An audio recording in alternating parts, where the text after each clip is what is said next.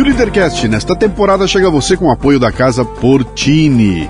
Localizada num bairro no Botafogo, no Rio de Janeiro, a Casa Portini possui uma estrutura de alta qualidade. Aliás, Portini sou eu que falo, né? Eles lá eles falam assim, é, é Portini. Casa Portini. É uma estrutura de alta qualidade para receber eventos privados ou corporativos num ambiente exclusivo e acolhedor. Treinamentos, reuniões, workshops, jantares e degustações podem acontecer num espaço multiuso. A casa dispõe também de um lindo estúdio de yoga e uma cozinha profissional, perfeita para aulas práticas e produção de vídeos. Visite o Instagram, arroba Casa Portini. Se escreve Casa Porcini com C.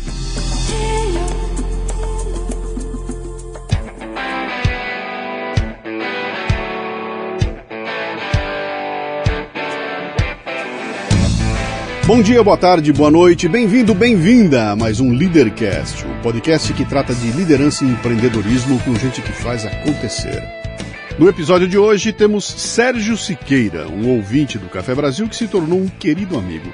Sérgio tem uma história ótima de alguém que, pela educação, descobre seus talentos para o do it yourself.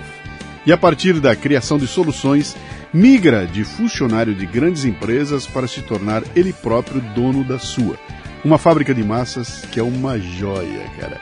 Sérgio tem uma visão muito clara sobre a importância do autoconhecimento e da simplicidade para o exercício de uma liderança e, por consequência, gestão eficiente. E tudo isso, cara, baseado em livros. Cara, que bate-papo delicioso. Muito bem, mais um Leadercast. Começando, como sempre, contando como é que o meu convidado veio parar aqui hoje, né? Isso aqui é um caso antigo, cara. Sérgio é, já é amigo do coração e está com a gente participando aí das ações que a gente faz, o nosso MLA e tudo. Outro dia ele me convidou para almoçar. Aliás, outro dia não, ele me convidou para almoçar centenas de vezes. Aí outro dia eu fui e fui conhecer a empresa dele lá, uma joinha. Falei, pô, Sérgio, a tua história é a história para Leadercast, cara. Vamos lá. Não, acho que não, acho que não. Bom, vamos lá. Estamos aqui hoje. Lembra como é que começa, né? Começa Opa. com três perguntas, as únicas que você não pode chutar, o resto chuta à vontade. Uh, seu nome, sua idade e o que, que você faz. Então, eu me chamo Sérgio Siqueira, eu tenho 62 anos e eu sou empresário de uma fábrica de massas há 32 anos. 32 anos? 32 anos, eu que tem... fundei, é. é. Você é fundador dela? Fundador, é. Tá. Nasceu Sim. onde, Sérgio? Eu nasci em Santo André. Tá lá no, tá lá no ABC? No ABC, ABC. É, legal. E... Hoje eu tenho, a indústria fica na cidade de Santo André e tem um prédio comercial, que é onde fica todo o pessoal comercial, que é em São Caetano. Sim. Que é perto também, né? Sim. Estou testando aqui hoje, tá? Opa. Nós estamos aqui no teste, então você sabe como é que é. é câmeras novas, é, views tá novos, vizinho fazendo obra, bateção, furadeira, tá tudo do jeito que tá a gente gosta aqui, né? Sérgio, tem irmãos? Eu tenho dois irmãos. Um, é. Eu sou o mais velho, né? Tenho o meu irmão Fernando, que é segundo, e depois tem a Cida, que é a terceira. Você né? falou tua idade? 62. 62. é. Tá bom, uhum. tá, tá, tá, sexy, né? É isso aí. E, teu pai e tua mãe faziam o quê? Bom, meus pais, eles vieram do, da Europa, né, na época do na época da Segunda Guerra lá, né? Eles vieram convidados, né? Meu pai veio do Portugal, minha mãe veio da, da Itália, né? O Siqueira vem deles? O Siqueira vem do meu pai, né? Pai ah. português, né? Ah. É, lá no Portugal ele chamava Sequeira, com E. Tá. aqui no Brasil virou com I, né? Mas meu pai é português, e minha, eles se encontraram aqui no Rio de Janeiro e muito pobres, é, semi-analfabetos e pouca, pouco, pouco dinheiro, pouca, pouca escola, né? E daqui a pouco vieram para São Paulo e meu pai sempre foi é, operário, né? Uhum. Minha mãe ficou. Sempre trabalhava em casa, fazia costura, essas Seu coisas. Seu pai trabalhou na BC, nas montadoras? Meu pai trabalhou 11 anos na Pirelli, né? É. É, foi o primeiro emprego dele aqui em São Paulo e depois ele teve um lanchonete, né? Por ah, alguns virou, anos, né? Virou empreendedor depois? É, né? lanchonete. É. é, só que acabou que ele tinha um problema de alcoolismo, né? Então acabou que se, se perdeu o negócio lá, assim, né? É. Bom, né? é aquela história que você. Já passaram por aí alguns que tem é, uma, é. uma história parecida com a sua, e eu digo o seguinte: que, ó, Atenção, de vez em quando vai entrar uma furadeira, que é o meu vizinho que está em obras há meses, né? É, Eu estava dizendo a você que algumas vezes sentaram algumas pessoas para conversar aqui e com uma ideia parecida. Pô, meu pai tinha um problema assim, problema assim. É. Eu falei, bom, no mínimo ele te ensinou. Ah, com certeza. não fazer. É, exatamente. é. o, caminho, o caminho de não fazer eu já sei, viu? É. Né?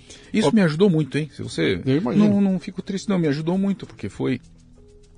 Eu acho que tem uma história bonita para contar, assim, e ela vem é, muito por aí mesmo, da, da, da, da, dificuldade e surge uma coisa interessante aí sim, pela frente, sim. né? Você, qual era o apelido que você era criança?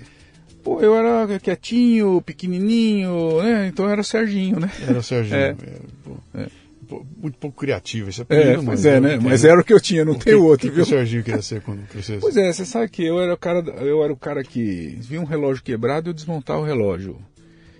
Pegava o relógio, desmontava, se dava consertar, consertava, se não montava e deixava lá, né? Mas você conseguia montar de volta? Pô, montava você de tinha, volta. Tinha, é, tinha a, a é, pegada? Então eu tinha Porque habilidade... eu fazia isso quando era moleque, é, cara. Eu desmontava é, os brinquedos e quando montava, ficava a peça sobrando, cara. É nada. Eu sempre tive habilidade manual, assim, né? Desmontava as coisas, montava, consertava as coisas, tinha uma tomada, eu ia lá, tirava a tomada e tal, né? Eu tenho muito, sempre muito habilidoso desde pequeno, né? Eu uhum. sabia disso, mas eu não acreditava nisso. Sim. Porque a família, minha, não só meus pais, meus tios, eram todos operários. Sim. família operária, né? Sim. Então aquele era o mindset da, da época lá, né? Da família. Da família, né? É. Então, mas eu, eu, sempre, eu sempre soube de um, um certo potencial aí, sabe? Uhum. Mas, mas não acreditava nele, então, sabe? mas isso te apontava para onde, cara? Te, te, te, apontava o seguinte, é. olha, pô, eu sei desmontar, eu sei fazer as coisas é. aqui, logo Você quero sabe, ser um engenheiro engenheiro. Você já deve ter ouvido essa história várias vezes, né? A, a, a, família, do alcoólatra, né? Que hoje eu sou totalmente em paz com essa questão, mas quando eu era pequenininho lá, era muito ambiente hostil, ambiente bem. A minha casa era sempre a casa a pior casa da, da, da minha família e tudo mais, então a gente estava sempre meio recolhido ali, meio, meio quietinho, né? E, e, eu tinha um, um, tio lá, meu tio Alessio, ele era um cara que falava de filosofia, falava de livros, falava de. Eu adorava ver o cara falar. E meus tios tudo virava meio assim, falava, pô, esse cara só fala bobagem. Eu falei, puxa vida, o cara tá falando um negócio interessante que eu adoro que ele fala. Eu falo que ele é meu segundo pai, ele não acredita até hoje, mas eu, é. né?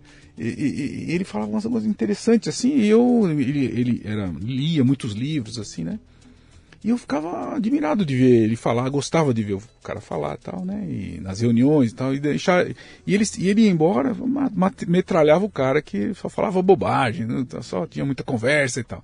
E na verdade não, na verdade ele estava falando de, de, de, filosofia mesmo, de, de pensadores, né? Uhum. E, poxa, eu me conectei com isso aí, né? Então eu comecei a despertar, por que, que todo mundo não olha pro cara e eu gosto do cara fala, né? Comecei a me despertar assim, né? Uhum. E quando eu tinha lá pelos 17 anos assim, né, então o, problema de alcoolismo se acirrou, né? Eu falei, pô, não quero mais, eu não quero mais morar nessa casa, não quero mais essa vida para mim, né? Eu quero ter dinheiro, quero ter uma casa legal, quero ter uma família legal, tá? Então, eu me casei rápido, né? Achei uma, uma, uma moça lá e me casei. Que pra sair de casa. Pra sair de casa, né? Então quer dizer que foi uma coisa muito, muito porque ah, geralmente você namora várias meninas e, tem, e, e, vai casar mais tarde e tal, né? Mas eu casei cedo e, puxa, fiquei feliz, saí de casa. Aí montei minha própria casa, né? Então eu, eu morei de aluguel durante o primeiro ano de casado e depois eu comprei um, uma casa, uma casa que, que eh, só tinha as paredes e as portas. e não tinha chão, quer dizer, o chão era de cimento, né? É. Que idade você tinha? Eu tinha, acho que uns 24, assim, 25, 24 é. anos que é, né? E vai ficando, o tempo vai ficando, vai passando e vai esquecendo, né? Aí eu falei, bom, é essa casa que eu posso comprar e eu vou comprar essa casa. Aí eu falei, eu vou, eu vou mobiliar a casa, né? Meu avô era marceneiro, né? E eu via, meu, o único avô que eu conhecia era marceneiro e eu via ele trabalhando lá na, nas máquinas, fazendo as coisas e tal, né? E ele me ensinou a fazer 45 graus, assim, da, da, da, das, das portas, assim, né? Eu fiquei, como é habilidoso, né?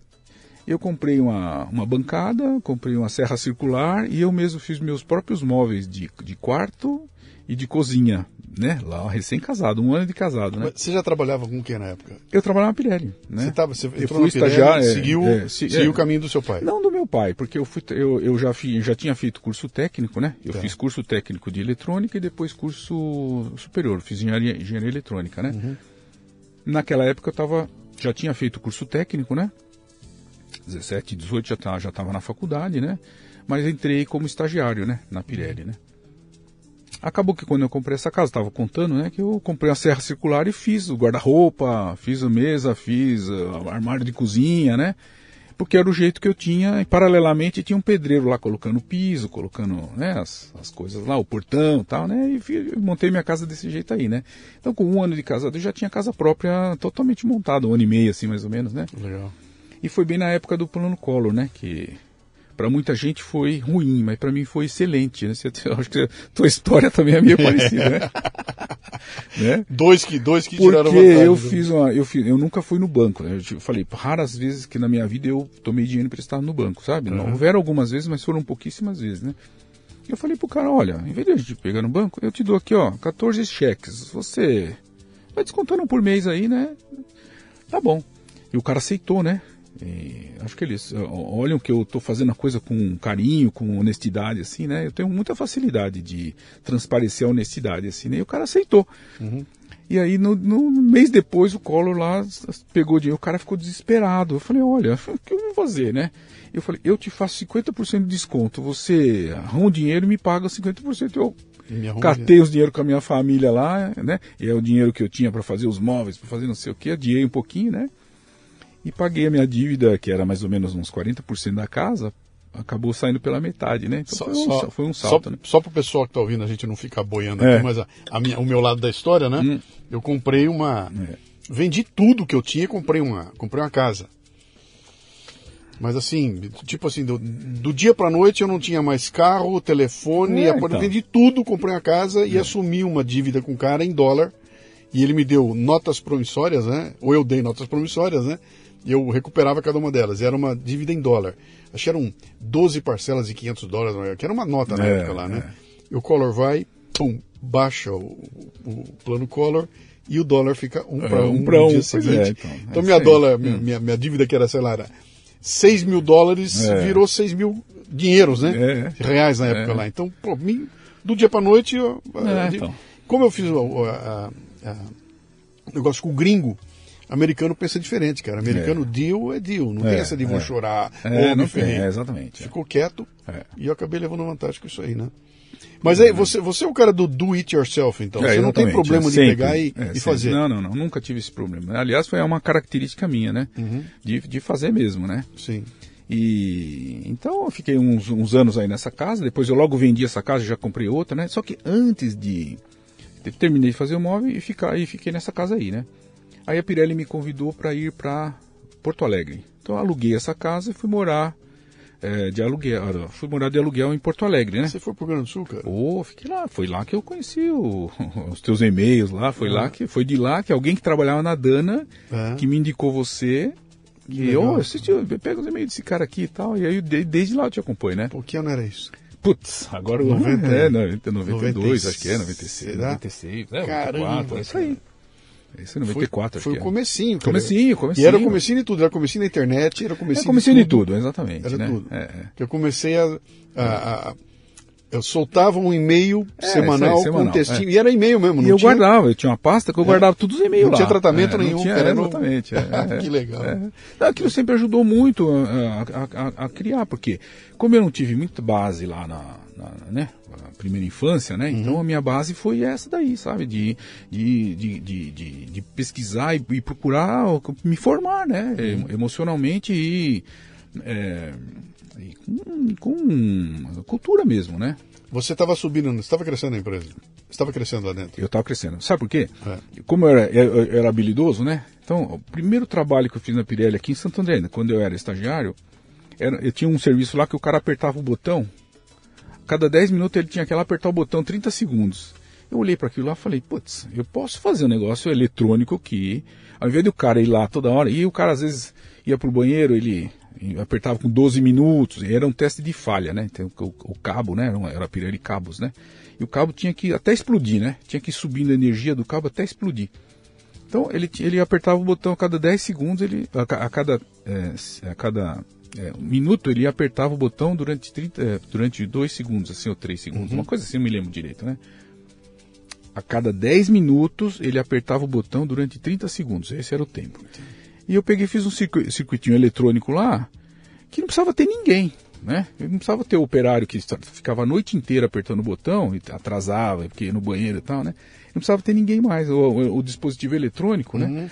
Quando eu mostrei aquilo lá, os, os caras ah, acenderam, né? Falei, pô, esse moleque aí, estagiário, aí já resolveu um problemão, porque tinha que manter o funcionário a noite inteira. E depois ele fazia um teste por vez, porque tinha que ter um funcionário por vez, né? Aí eu coloquei um sistema de cercas lá e ele fazia seis testes por vez, né? Então eu fazia seis testes por vez, cada, cada teste era um robozinho desse aí, né? Uhum.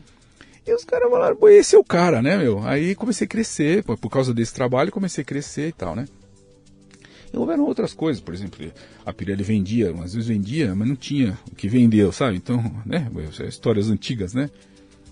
E, então você tinha que mostrar para o cliente que tinha o que não tinha, hum. né? Porque estava fazendo ainda, não é que não tinha, estava fazendo, né? Sim. Aí eu, eu, eu, tinha que fazer meus, meus, meus jogos eletrônicos lá para que acontecesse o que o cliente visse, o que ele tinha que ver, né? Uhum. Não que a Pirelli sempre honrou tudo que, que, que fazia, né? Mas muitas vezes estava fora do prazo, né? Então eu, com essa coisa aí fui acendendo. Aí me mandaram para Porto Alegre. É, tinha de, embaixo de mim 600 pessoas. Caramba! Cara. Ou com 20, 26 anos, né? 26 anos que eu fui para Porto você Alegre. Virou, né? Você virou chefe. É, então, é, é para implantar o sistema de qualidade lá. Então eu estudei, estava estudando com estatística, tal, sistema de qualidade, e fui para lá, Sapucaia, né? Perto de você lá. Você uhum. não estava. Onde que é? Gravataí, Gravataí, né? Então, pertinho lá. É, Porto Alegre, é. Gravataí. É, por aí.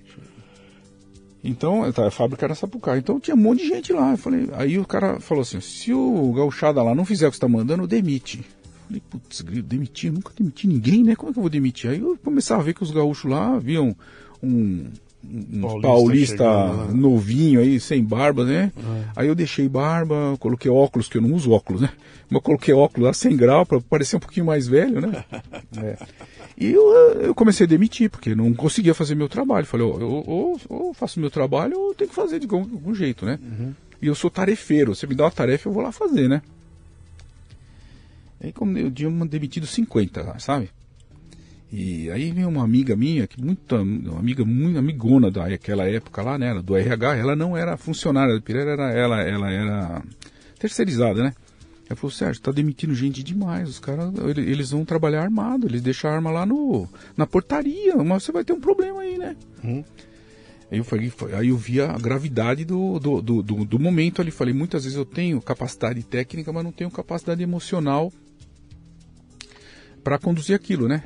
Vai fazer terapia, ela me, ela me sugeriu, né? Uhum. Aí eu fui encontrar uma psicóloga, vou aumentar um pouquinho a temperatura. Tá? Bom. Você tá com frio? Eu sou, eu sou, meio, eu sou meio calorento. Eu. Você tá, tá, com frio? É frio, é. Vou botar 23. É 23, tá 22, vou 23. É, tá Se quiser, aumento mais. Tá? É, tá bom. Obrigado. Era aí eu fui fazer terapia lá, né? E nunca tinha tido contato com isso e tal, né? E aí fui lá, fazer, encontrei, ela, ela me indicou a psicóloga e tal, fui lá, né? Pô, eu falo que essa mulher salvou minha vida, né? Porque ela me introduziu no mundo do, do autoconhecimento, né? Então, naquela época, a metodologia que ela usava, porque tem o Freud, tem o Jung, né? Uhum. E a metodologia que ela usava era análise transacional. Sim, que é de. Eric Berne, né? Era, era que estava na, na, na, época, aquilo lá. e ainda é muito. Cara. Eu uso é. até hoje isso aí, sabe? É uma coisa que é extremamente é, importante para as pessoas que se relacionam. Quem que não se relaciona? Todo mundo se relaciona, né? Sim. Ou com a família, ou com os empregados, ou com os bancos, ou com. Tudo é relação, né? Não sei se você sabe, o, o a, a análise transacional ele tem como, sim, como é uma relação, são dois, dois é, elementos, né? Uhum. Dois, é, dois relacionados, né? Então você tem, imagina que você tem três bolinhas, o adulto, uh, o pai, adulto, criança. Então você sim. tem um estado emocional de pai, um estado emocional adulto, um estado emocional criança, né? Os dois têm, né? Então agora nós temos, nós dois estamos agora no estado emocional adulto, nós estamos tendo uma conversa adulta, né? Mas, por exemplo, se eu te pergunto assim, ah, Luciano, que horas são? E você fala assim, a mesma de ontem, né? Então você está me respondendo infantilizado, de uma forma infantil. Então uhum. você se transformou naquele momento num estado emocional infantil, criança, né? Sim. Então você está infantilizando a, a, a, nossa conversa, que estava no nível ah, adulto, sim. né? Que horas são? A mesma de ontem. Então, por que, que você está fazendo isso? Então eu tenho que tentar entender por que, que você está fazendo isso. Porque você está me tentando me, me, infantilizar, que você está infantilizando aquela relação. Por que, que você está fazendo isso, né? E por que, que eu estou te entendendo como criança, quando você. É, então, essa análise ela leva a uma melhoria na comunicação, né? Se eu, se eu, te pergunto que horas são, você fala assim, pô, você não tem relógio? Então você está me respondendo como pai, né? Uhum. Pô, você não tem relógio, né? Quer dizer, me fazendo uma cobrança, né? Então isso acaba eh, vendo, me, me colocando numa outra situação, né? E depende de como eu reajo à sua a sua reação à pergunta, se né? Se criança, é, sai duas crianças, vai sair capa nas crianças. Então, por exemplo, quando você está num, numa, numa relação sexual, ou numa, num namoro, numa, né? Uhum. Entre casais, quanto mais criança tiver, os dois, melhor, porque vai, vai, você vai voltar para o estado criança. Então, às vezes, estar no estado criança é bom, uhum. né? Às vezes, estar no estado adulto é bom. Então, você, tem que, você, quando você percebe que estado emocional que você está, então é, você passa não só a conduzir a sua, o seu estado emocional, como a conduzir a própria, a própria reunião mesmo, né? Sim.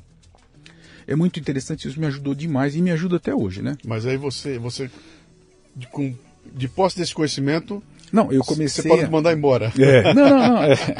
Não, mas eu, eu comecei a conduzir é. os trabalhos de uma outra forma. É. Porque você, então, quando você não tem conhecimento, é, é, é ogro. Você não fez, vai embora, né? É quando, quando, você tem é, ferramental, né?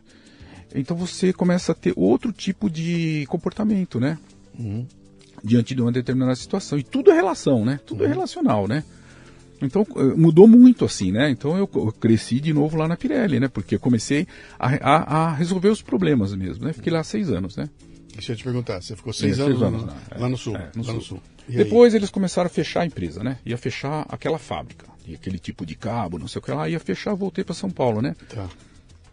Quando eu voltei ah, para Essa informação é importante. Eram cabos, né? Cabos. Você trabalhava com cabos. Extrusora. É. Extrusora. É, isso Depois é, não vou chegar lá. Essa informação é importante. Você sabe, né? hum. É. Hum. Pois é. Quando eu vim para São Paulo, depois de alguns meses, eles fecharam a empresa inteira, a, a, a fábrica inteira de cabos, daquele tipo de cabo, né? Uhum. Então foi mandado 70 pessoas embora no mesmo dia, inclusive meu gerente, né? E falei, putz, e agora, né? O que, que eu faço, né? Depois de de 11 anos, mais de 11 anos né, trabalhando, eu não sabia o que era procurar emprego, eu não estava olhando para o mercado, não estava nada. Para mim, eu estava naquela, eu ia ficar naquela empresa por causa da vida, né? Uhum. Adorava aquele trabalho, o ambiente bom e tal, né? Pô, mas você é um cara bom. Eles não te aproveitaram em outra é, sabe por quê? Ou ver aquela história. O, o, que, o que se passa é que a Pirelli naquela época começou a entrar em uma crise, assim, sabe? É. Que ele cortava todo mundo, inclusive meu gerente, que era antigo de casa e tudo mais, né? Eles não tinham muito. Não tinha muito. Porque é o seguinte, entrou, entra, entra, entra uma equipe, ele traz a equipe dele, sabe? Então veio cara, um cara que veio de Sorocaba, ele trouxe todo mundo de lá, então ficou coisa política mesmo, né? Muito bem. Como é que é? é esse é comédia corporativa. É, isso aí, comédia. Jogo corporativo. Eu fiquei muito triste, sabe? Fiquei Imagina. bem triste mesmo quando eu saí, porque eu não estava esperando sair, sabe? Então, então faz, sempre fiz um bom trabalho e tal, né? Estava casado ainda? Casado ainda. Tá. E tinha dois filhos, né? Naquela época, meu filho, tem filho, meu filho Flávio, né? Que hoje trabalha comigo, já trabalha mais de 15 anos comigo, né? Uhum. Ele mora no Canadá hoje, né? Mas ele trabalha de lá comigo, né? Legal. E tem a filha Renata, que também mora no Canadá, mas ela trabalha no banco, não trabalha uhum. comigo não, né?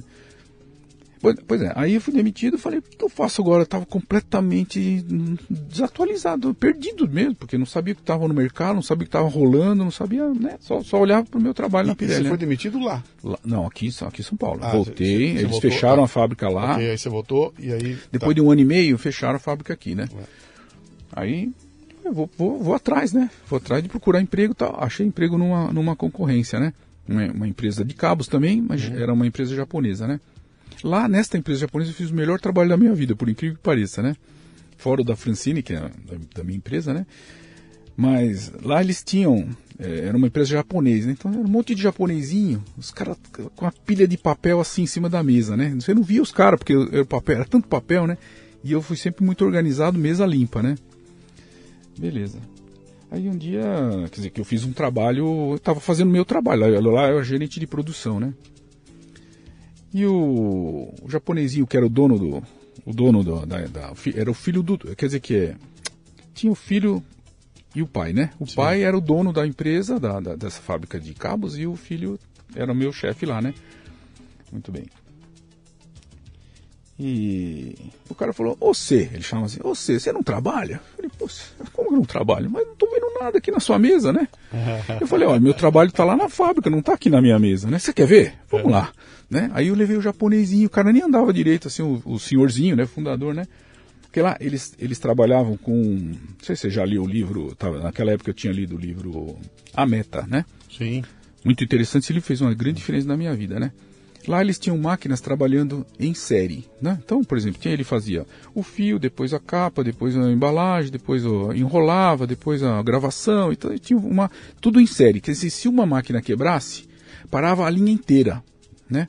Sim. E tinham máquinas rápidas e tinham máquinas é, lentas, né? Então quem que mandava na linha era a máquina mais lenta, porque ela estava na linha, né? Então se a máquina rápida, a máquina rápida tinha que dar, andar lento por causa da máquina lenta, porque eles estavam em série assim, né?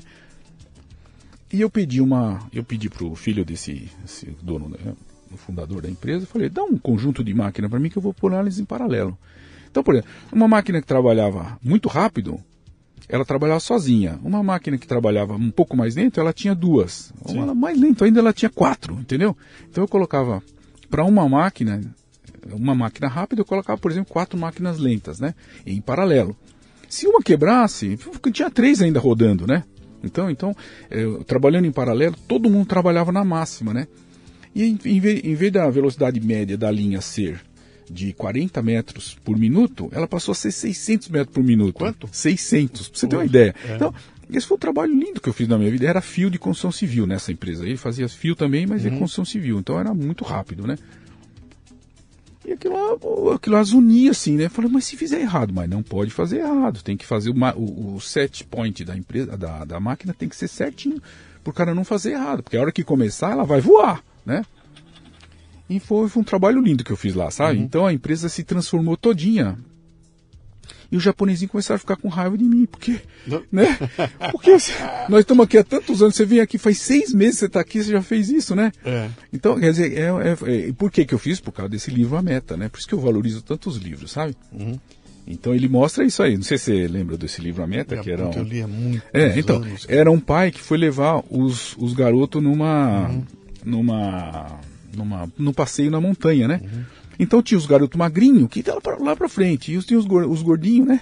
Que ficavam lá para trás. Aí né? foi ver, pô, um gordinho com mochila, né?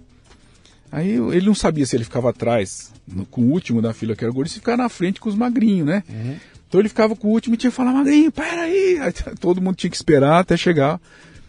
Aí começaram a ver, tirou a mochila do, do gordinho, do gordinho foi ver o que, que tinha na mochila. Tinha panela, pedra, coleção de chaveiro, não sei o que. Deu a mochila pro magrinho o magrinho carregava a mochila do gordinho. Sim. E assim a velocidade média subiu um pouco. Então, por causa dessa história, eu, eu, eu fiz essa, esse trabalho lá, né? Então, desde sempre eu valorizei muitos livros. Eu tenho eu, leio, eu tenho mais de dois mil livros lidos assim na minha uhum. casa, né? Então eu leio muito mesmo, né? Sempre li muito. Então valorizei muito, né? Uhum. Enfim, né? E Depois que eu trabalhei quatro anos nessa empresa aí, né? Eu falei, cara, eu quero montar minha empresa, porque eu não aguento mais. É, enfim, era Ferraz de Vasconcelos, era longe, sabe? 35 quilômetros da minha uhum. casa, sabe? E muito longe, filho pequeno, eu não acompanhava o crescimento dos meus filhos. Eu fui um pai muito presente, sabe? acompanhei desde sempre os meus filhos, assim, né? Época de dar presente para as pessoas. Eu e meu filho pegava a coleção de músicas, né? Sempre tive muito CD, muita, muita música assim. A gente fazia uma fita, tinha fita cassete, né? Eu fazia uma fita cassete para dar de presente para você, não é? Não é que eu comprei, eu fazia uma fita igual para todo mundo, né? Sim. Eu pensava, pô, que música que o Luciano gosta? Eu fazer uma fita para você, assim, né? Então meu filho ficava comigo ali vendo, eh, ouvindo música, tinha um gravador de rolo assim, a gente gravava todas as músicas lá e ia procurando qual é a música que o fulano gosta, qual é que combina com ele, né? Foi bem interessante, né? Hum, nada como comer uma pipoca quentinha, não é? E esse cheirinho então, hein? Mas imagine que você tem de pedir pipoca, mas não consegue dizer uma só palavra. É difícil, né? Pois é. No Brasil existem 2 milhões de autistas que passam por esse desafio diariamente. Não só para pedir pipoca, mas para coisas básicas como dizer que quer ir ao banheiro, que está com sede, que está com frio. Bem, agora existe uma solução que está ajudando muita gente: o aplicativo Matraquinha, que ajuda essas crianças e adolescentes a expressarem seus desejos, emoções e necessidades. O Matraquinha tem mudado muitas vidas. E se você quiser fazer parte dessa corrente de transformação e amor ao próximo, torne-se um apoiador em matraquinha.com.br. Olha, acredite, existem pessoas honestas trabalhando para ajudar o próximo e que precisam do nosso apoio. matraquinha.com.br Como é que foi essa, essa, essa. Porque você tem uma carreira toda feita na CLT, né? CLT. Até então. E de repente você vai virar dono da firma, empreendedor, É, né? é. Você estava preparado para isso, cara? Ou foi uma loucura? Tipo assim, ah, tô com o saco É, cheio. eu sempre quis, porque eu tenho mu- mu- essa habilidade assim me acompanhar sempre, Mas né? você, tinha. Você, É. mirou em alguém? Você tinha alguém que. Não, eu não me, eu não me, o que aconteceu assim nas minhas leituras, eu percebi que o fazer o conchiglione, que era uma que era uma conchinha, né, que é um dos produtos que eu vendi, que é o primeiro produto que, que a Francine fabricou, se fazia com extrusora. E aquilo lá me acendeu uma, eu conheço tudo de extrusora, né? Extrusora é uma é um tubo que dentro desse tubo tem uma rosca que ele essa rosca transporta o material e na frente tem uma forma, né? Então ele faz pressão e, e, e sai o material na forma com, com o formato, que você quiser. Sim. E saía na Pirelli ou na Cabo. Pirelli, fazia o formato de cabo. Sim. E para mim sa- saía o formato de macarrão. Pô, eu conheço tudo de extrusora. E macarrão se faz com extrusora? Falei, quem sabe, né? Aí a minha cara, é uma mudança radical. brutal. Mas por que que veio? alimento. É, eu vou te contar uma, uma frase que eu adoro. Essa frase me acompanha há muitos anos. Uma frase que foi dita pelo Einstein, né? Que ele fala assim: Deus age anonimamente na vida das pessoas através das coincidências, né? E ele age com mais intensidade para os para os ai, como é que é para os desbravadores. Deus age anonimamente através das coincidências mas ele age com mais intensidade eh, para os desbravadores. E eu fui sempre um desbravador, né? Dessas histórias que eu estou te contando e que eu, que eu vou te contar ainda, né? Então eu percebo muito dessas coincidências. Então, algumas pessoas da minha família, minhas tias, começaram a vender o conchiglione, né? Porque o conchiglione chegou, né? Eles começaram a vender isso aí. A minha esposa, na época, começou a vender também. Comprava. Comprava de alguma empresa algum, e sim. revendia por aí, né? Tá, uma lojinha. Para você que nunca viu, o cochilhone é uma conchinha. É uma conchinha que que parece recheia- uma conchinha de mar, É, é. de, de, de, de, massa, né? É, é. Que você recheia e feita come com massa de macarrão Sim. e recheado com, com queijo, com carne, com frango, com qualquer coisa, né? Que você queira. Pode ser doce, pode ser. Que sacanagem marcar essa gravação aqui meio-dia, bicho. Ah, daqui a pouco eu vou comer, pô. Puta vida, cara. É, Vai não lá. tem problema. é. Vai lá. Então, e, então as as pessoas da minha família estavam vendendo conchiglione. E eu acabou que me apareceu um livro de conchiglione que fazia extrusora. Aqui não tem o negócio fez um, um- um- Uma conexão. uma conexão, né? Ah. Porque uma, uma das minhas características assim é fazer links com as coisas que me aparecem, né? Então eu pego um negócio aqui, daqui a pouco faço um link ali e falo, pô, saiu um negócio interessante aqui, né? Aí eu comecei a comprar pouco dinheiro, porque tinha sido demitido, tinha acabado de. Vendi aquela casa que eu, que eu comprei, a primeira casa, tinha comprado uma outra casa maior, né? E essa casa maior tinha um salão de festa de 250 metros quadrados. Era um salãozão lá, vazio, né? Salão de, falo que é salão de festa, porque é um salão vazio que dava pra fazer Um festa. salão né? na casa? Na casa embaixo, assim, da casa? Pô, é É. um puta salão. É, era uma casa grande, assim, né? Mas era uma um salão enorme mesmo, né? Lá na ABC. Lá na em Santo André, do lado da. bem na- no, no- no meu bairro lá, né? E eu tinha um espação lá que eu jogava bola com as crianças e tal, né? Eu brincava lá, né? Na parte de baixo da casa, né? Aí, pô, ó o link de novo aí, eu comprei essa casa com esse negócio, com esse. Com esse Com esse salão embaixo. Sim. foi- Aí conchilhone, aí extrusora. Aí eu peguei e fui na, na, no ferro velho, né? Ferro velho mesmo, né? Tem ferro velho, tem ferro velho de ferro, materiais ferrosos, e tem ferro velho de aço inox, né? Então, eu, comp- porque essas máquinas alimentícias devem usar aço inox. Então eu comprei as, as, as materiais, o tubo, a rosca, não sei o que lá, mandei na usinagem e tal. E fiz uma, eh, depois de uns meses assim, eu fiz a primeira máquina, uma primeira extrusora, que eu tenho ela até hoje, né? Você É uma extrusorinha pequenininha, né? E ela, eh, e eu fiz o molde, o molde, onde que tá o? Pe- Pergunta para meus tios, meus primos na Itália, onde que tá o molde e tal, até que eu achei uma empresa aqui em São Paulo que fazia o molde, né? Porque aqui em São Paulo só tinha uma empresa que fazia o conchiglione, né? Uhum. Naquela época, né? Eu fui a segunda empresa que começou a fazer esse tipo de produto. E né? esse molde é um molde de bronze? Não, é o molde de- bronze, é o molde É, de bronze, bronze. é, exatamente, né? É, é quase E- uma obra de arte, né? É uma obra de É- é arte, é, obra de arte. exatamente. é. E ele é muito, ele é muito peculiar para aquela máquina, então ela, ele precisa ser desenvolvido. Para você chegar no molde, você tem que fazer 10 moldes, né? Para chegar no molde que, né? Sim. Beleza. Então fiz a maquininha e, para minha surpresa, saiu com chilhone. Eu falei, nossa, vou montar uma fábrica desse negócio aí. Né? Eu tenho esse espaço, eu tenho a máquina, eu tenho não sei o quê, e, e, e comecei. Você comprou a massa em algum lugar? É, a gente comprava. Você comprava, você comprava é. massa. Não, eu comprava o produto pronto de uma fábrica Sim. e revendia, né? Eu fazia as entregas, né? Minha... Não, não, eu digo o seguinte, quando você está montando a tua quando máquina. Quando eu montava a máquina, não, aí eu comprei a farinha, não, aí, aí, aí veio assim, ó, precisava da massa. Aí eu fiz a massa na mão. Então, aí testei a máquina. Quer dizer, você teve que, você teve que desenvolver Desenvolver também. também a maceira, né? Então, você é. tá mexendo, passou a mexer com comida. É, comida. Então, é. construindo uma máquina de um lado é, e é, desenvolvendo é. a matéria-prima. Então, no, no, num certo tempo, eu construí a máquina no, ali, num espaço, né? Sim. Na casa mesmo. Lá eu comprei máquina de solda, comprei um monte de coisa. Que aí não tinha rolo, aí é, é a tua área. É minha Essa área, é minha área, minha área. Você ia testar exatamente, até é. acertar. É, até acertar, exatamente. é. Mas e a comida, cara? Você- Não, mas escuta você só. Aí, comida? aí, hã? Você mexia com comida? Não mexer com comida, né? Esse que é o negócio, né? Mexer com comida. Não, mas aí vai estudar, né, meu? Quer estudar. Pois comida é, é-. Às vezes o cara quer montar, por exemplo, um restaurante, ele, sa- ele sabe cozinhar, vai montar um restaurante.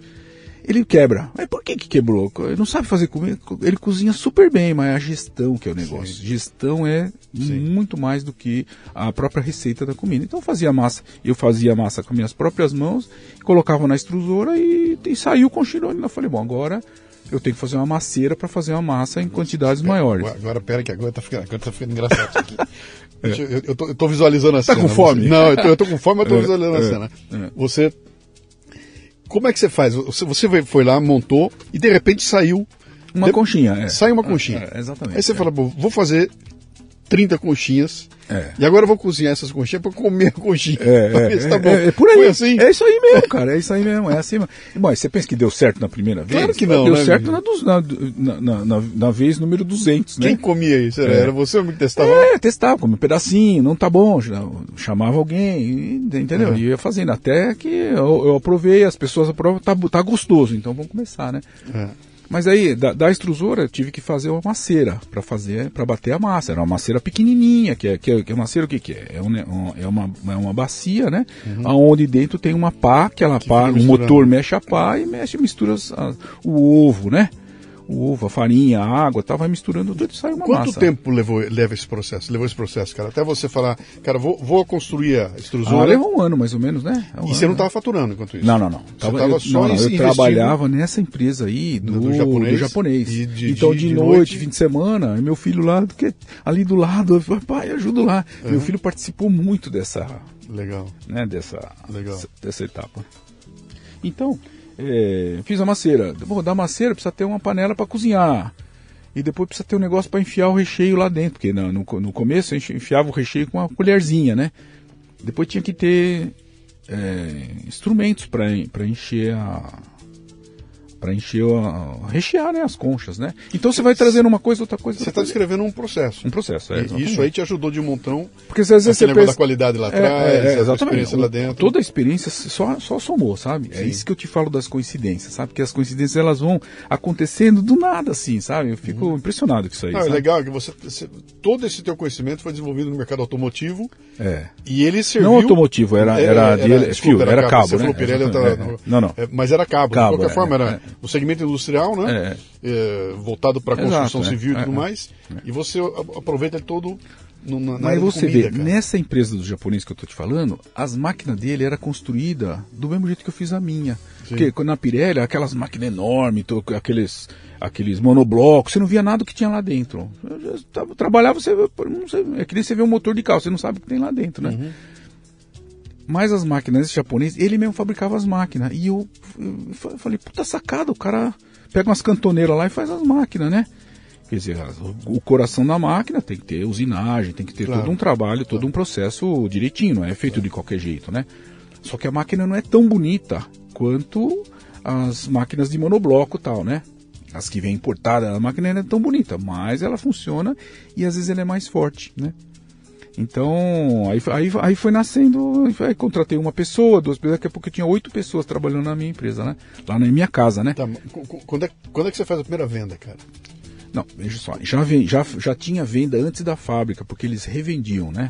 Tanto minha mãe, minhas tias lá, minha, minha, então, minha mãe não, então minha você esposa. passou a alimentar essa redezinha É, de- exatamente. Já Ok, existiam os clientes, legal, né? legal. E eu sabia que tinha mercado, né? Legal. Então também, oh, tem mercado, vamos, né? Aí comecei a produzir. Só que aí, aí você só tem cochilhone, não tem outra coisa. Então comecei a terceirizar outras linhas de produto. Aí, aí a empresa foi crescendo assim, né? Eu comecei terceirizando, encontrava o cliente e depois começava a fabricar, né? Então depois começou a fabricar uma lasanha, um canelone, uma, uma, uma rondelli, e assim foi indo, né? Uhum. né? E o que eu não tinha, eu terceirizava. Comprava o produto pronto, não ganhava quase nada tal, né? Uhum. E era numa época extremamente difícil, muito desemprego, inflação, aquela inflação de 80% ao mês que você, você viveu no também. Sarney, era Sarney. Era Sarney, é. Então eu estava, né, a empresa, a minha empresa nasceu 84, nessa época. 85, é. 86. É. Por isso que o pessoal fala agora está em crise. É, realmente, nós estamos em crise agora. Mas não se, nem se compara com a crise que, a gente, que eu vivi lá em. Uhum. Nós vivemos, né? Lá em 80, 82, 84, assim. É. é isso, é, isso é interessante, é. né, Sérgio? Que o é. pessoal pergunta, né? Qual qual é a, a, pior crise que você passou na sua vida? Eu falei, é a próxima. É a próxima, então. Porque a gente vai esquecer tudo que aconteceu é, lá atrás e vai achar que agora o mundo está acabando, né? É, exatamente. Pô, cara, a gente passou por cada uma aí muito, que... Muito, muito. Que não faz e ideia. uma coisa interessante que a empresa já nasceu com software. Eu não sabia disso, né? Mas assim, eu falava assim, como é que eu vou calcular o preço? Porque como, como o preço virava todo dia, né? Pô, eu tinha salário, eu tinha matéria-prima, por quanto que eu vou vender, né? Então eu ah, encontrei um cara, ele fez um programinha em Clipper, não sei se você lembra dessa lembro, linguagem, Clipper, lembro, né? Lembro. É que tinha, tipo aquele DOS lá que tem no, no, no Windows antigo, né? Tem aquelas aquela tela azul e tal, né? Sim. E o meu programa é aquilo lá. Então eu, eu tinha uns 8, 10 inputs e tinha quatro outputs, né? Quer dizer que era o salário, energia elétrica, embalagem, matéria-prima, eram os, eram os inputs. Então uhum. eu colocava lá, fazia cotação. Quanto que custa o queijo, quanto que custa a farinha, quanto que custa o salário, quanto energia, energia elétrica e tal. E esses eram os inputs. E ele me dava na saída o preço dos meus produtos, né? Que era um produto, um programinha que eu mesmo fiz em, em Basic, né? Eu aprendi a programar em linguagem Basic, né? Você deve ter visto no passado aí, né? Sim. Então era uma calculadora científica com uma impressorinha, né? E eu tenho, eu devia ter trazido aqui que eu tenho ainda o rolinho do, do primeiro, né? Do programinha mesmo, né? Do, uhum então, é, eu programei em Basic e ela saía uma filipetinha assim, ó. Tipo essas é, filipeta que você, você tomar um café, o cara te dá uma filipeta, né? Uhum. Ali.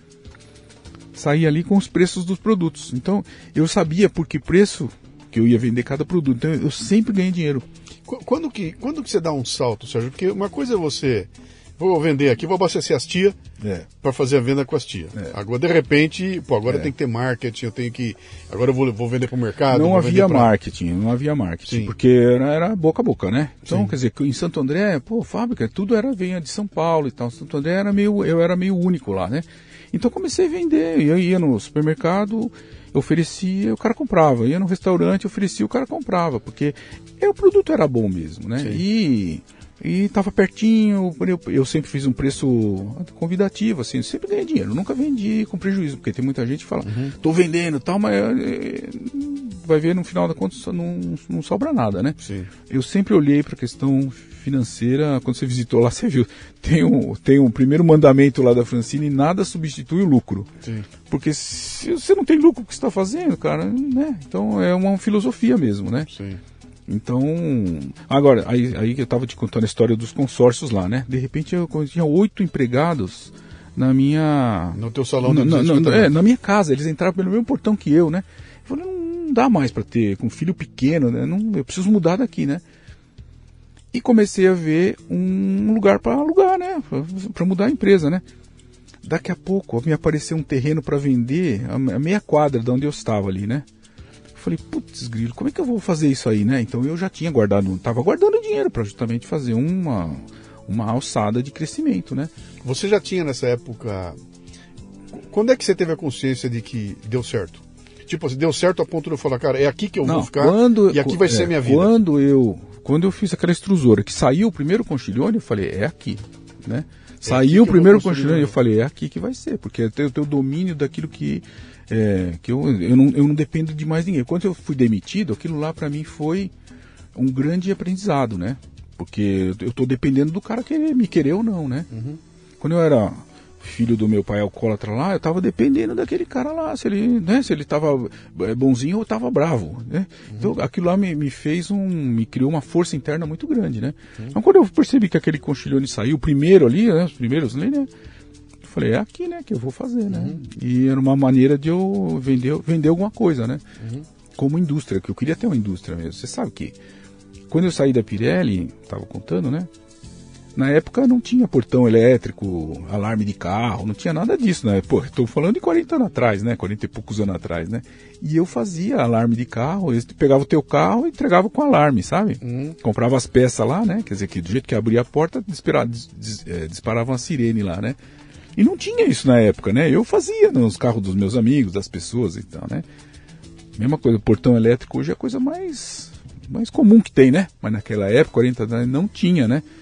Então eu não fazia a parte mecânica do, do, do, do, do portão elétrico, mas eu fazia a parte. Sim, então eu contratava alguém para fazer. Dele, é. Então eu contratava alguém para fazer a parte mecânica e eu fazia a parte eletrônica da coisa, né? Então com isso eu, eu vendia, né? É, juntavam dinheiro, né? Seja, uma parte de gestão do negócio, gestão financeira é. e tudo mais. Você foi buscar em algum lugar? Não, e isso veio, porque é o seguinte, é, a empresa sempre foi é, lucrativa, porque eu nunca fiquei dependendo muito do banco, de financiamento de máquina e tudo mais, né? Uhum. Então, a empresa sempre foi lucrativa, sempre, eu sempre consegui guardar dinheiro, né? Uhum. Graças a Deus, assim, é, tem uma, uma boa... Uma boa porque alimentação, fala, ah, alimentação dá dinheiro, mas dá dinheiro para quem faz direitinho, né? É, Porque senão sempre... não quebrava restaurante Sim. toda hora aí, né? Sim. Não quebrava empresa toda hora aí, né? Sim. Então não é fácil. Tem... Me, me conta a história do teu terreno, então. Você, você viu o não, terreno? Não, acabei comprando. Você enxergou? Você enxergou? Putz, na prédio? hora, né? Era um terreno de, de 600 metros quadrados, né? É. Aí então eu falei, putz, é, eu vou comprar esse terreno aqui, né? E na época o cara tava meio enrolado, ele tinha ele tinha vendido, ele estava precisando vender o terreno muito assim, né? Só que tinha, o terreno tinha passado por seis pessoas e ninguém fez escritura, sabe? Eu falei, opa, eu só compro se direitinho aqui, né, meu? Senão não. Então nós, nós fomos atrás, ele, né? Foi atrás dos seis antigos proprietários, um já tinha morrido, passou, bypassou ele, né? Eu sei que até que a documentação ficou pronta, né? E aí eu comprei o terreno, né? Aí, pô, fui juntando todo o dinheiro, vendi carro velho, vendi sapato velho, vendi tudo que eu tinha para comprei o terreno praticamente à vista, né? E aí comecei a comprar, comecei a construir, né? De, tinha uma casinha lá, derrubei a casinha, né? É, que é a casinha que ele morava, ele vendia, ele vendia a máquina de lavar roupa velha, essas coisas, meio que um ferro velho lá, papelaria, assim, né? Demoli tudo, meu tio, esse meu, meu tio querido que eu tinha, era egípcio, que já morreu até, né? Ele fez o projeto, né? E eu falei, tio, faz um projeto para mim. Mas eu tinha falado para ele fazer um projeto de um andar, que era um galpão, né? Uhum. Mas ele fez um projeto de três andares. Porque ele achou porque que... ele achou que era três andares para aquele prédio, aproveitar a área, não sei o que lá. Falei, eu faço o projeto. Você constrói um. Depois, se você quiser, você constrói os outros. Mas já tá, faça a fundação para construir três andares, né? Aquelas fundação enorme assim. Você, você já viu fundação? Uhum. É um negócio Sim. imenso assim, né? Aí, quando eu mostrava para os pedreiros, eu falava, nossa, mas para que você vai fazer tudo isso, né? Eu falei, olha, é o projeto, vamos fazer o projeto, né? De novo as coincidências. Aí meu tio, falei, tio, faz um projeto aí para mim, que ele era para não pagar, um projetista tal, eu fiz para ele. E ele fez isso. Graças a Deus que ele fez isso, porque hoje eu tenho três andares, né?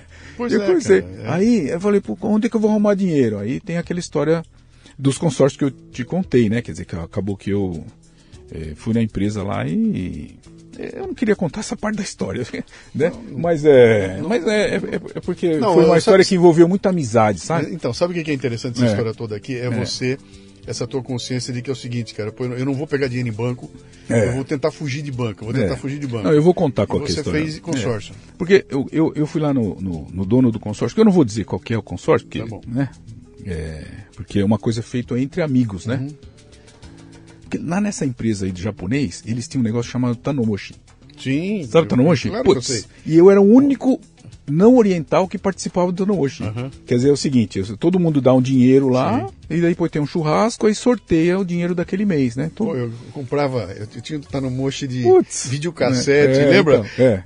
Os videocassetes da empresa Tanomoshi assim, é um negócio espetacular que a gente devia fazer no nosso grupo isso aí, cara. Porque é um negócio bacana é, é demais legal, isso aí. É Ele une as pessoas, né? É, to, e, todo e, mês todo, todo mundo dá mês, uma quantia de dinheiro e num determinado momento, sei lá. Todo mês tem um churrasco e o sorteia, sorteia aquele é, dinheiro todo. É, então é. são 12 pessoas é, dando 100 é. reais cada um, você tem 1.200 reais. Então, no churrasco, alguém ganha 1.200. É, exatamente. E por causa dessa ideia, eu fui lá no dono do consórcio e falei: olha, Eu conheço um negócio de filosofia japonesa, estamos matando mochi. Então, é assim, ó. Você precisa vender consórcio e eu estou precisando do dinheiro. Então eu vou comprar 25 consórcios de você. Sim. Né? Só que não, não quero carro, eu quero o cheque, né? Entendeu? E eu, eu, claro que isso aí não é, hoje em dia não é totalmente legal, mas o consórcio estava começando. Nós estamos falando de 40 anos, de 30 e poucos anos atrás, né? 38 anos atrás, mais ou menos, né? E o cara topou de fazer isso, né? Quer dizer que eu falei, eu te prometo que eu não vou atrasar nenhuma parcela, né? Um consórcio de 50 meses, né? Uhum. E eu pagava os 25 consórcios religiosamente ali. Outras coisas podia ficar para trás, mas o consórcio não, porque era honra, né? Nós não assinamos um papel, não teve nada, teve amizade, sabe? Uhum. Eu falei pro cara, ó, se você quiser é, é hipotecar o meu terreno por causa dessas dívidas aqui e tal, por causa desses consórcios, eu falei, não precisa, eu confio, confio em você. você. Legal. E o cara me. Eu, eu, eu, teve um ou dois meses que eu fui lá e falei, ó, tô nessa fase da obra, preciso de um cheque. Ele falou, esse mês eu não tenho, mas o mês que vem eu tenho, né? Então ele dava o cheque para o mês que vem, uhum. né? Como se estivesse contemplando as suas Contemplando, é era, era ah. porque haviam no grupo de consórcio havia havia gente que é, desistia. Não, é gente que foi sorteado, não... mas estava com a pressão atrasada. Tá. Então ele não podia receber o carro porque estava com a pressão atrasada. Ele foi sorteado, ele sai fora do sorteio e aquele carro ficava parado. Tá. Então ele então, para ele foi bom que ele vendeu 25 consórcios para uma única pessoa. Porque uhum. você sabe que um grupo de consórcio são 100, 100 integrantes, né? Então, 25 era um quarto, né? Então eu, eu era uhum. cliente de um quarto de um grupo inteiro, né? Sim. Enfim, é isso aí, né? Então, desses outros 75, muitos deles eram sorteados e estavam em atraso, né? Uhum. Mas eu não atrasei nenhuma parcela, do começo ao fim, sabe? Uhum. O dia que eu paguei a última parcela, fui lá agradecer o cara tal, né? Foi, foi um, é, um aspecto emocionante, porque se fosse assim eu não teria conseguido fazer esse prédio, né? Uhum. Aí eu consegui. Pronto? Quando ficou pronto esse prédio? Que ano era? Pois, eu demorei dois anos para construir esse prédio. Putz, de que ano que era? É... Você me faz umas perguntas, viu? já faz tempo. Não, então, Peraí, 92, 96. 90, é 96, então. 97, mais tá. ou menos isso aí, né? Que a empresa nasceu em 92, né? Depois de, tá. depois de. Ela ficou uns, uns quatro anos na minha casa, né? E nesses quatro anos é que eu construí esse prédio aí, né? Uhum.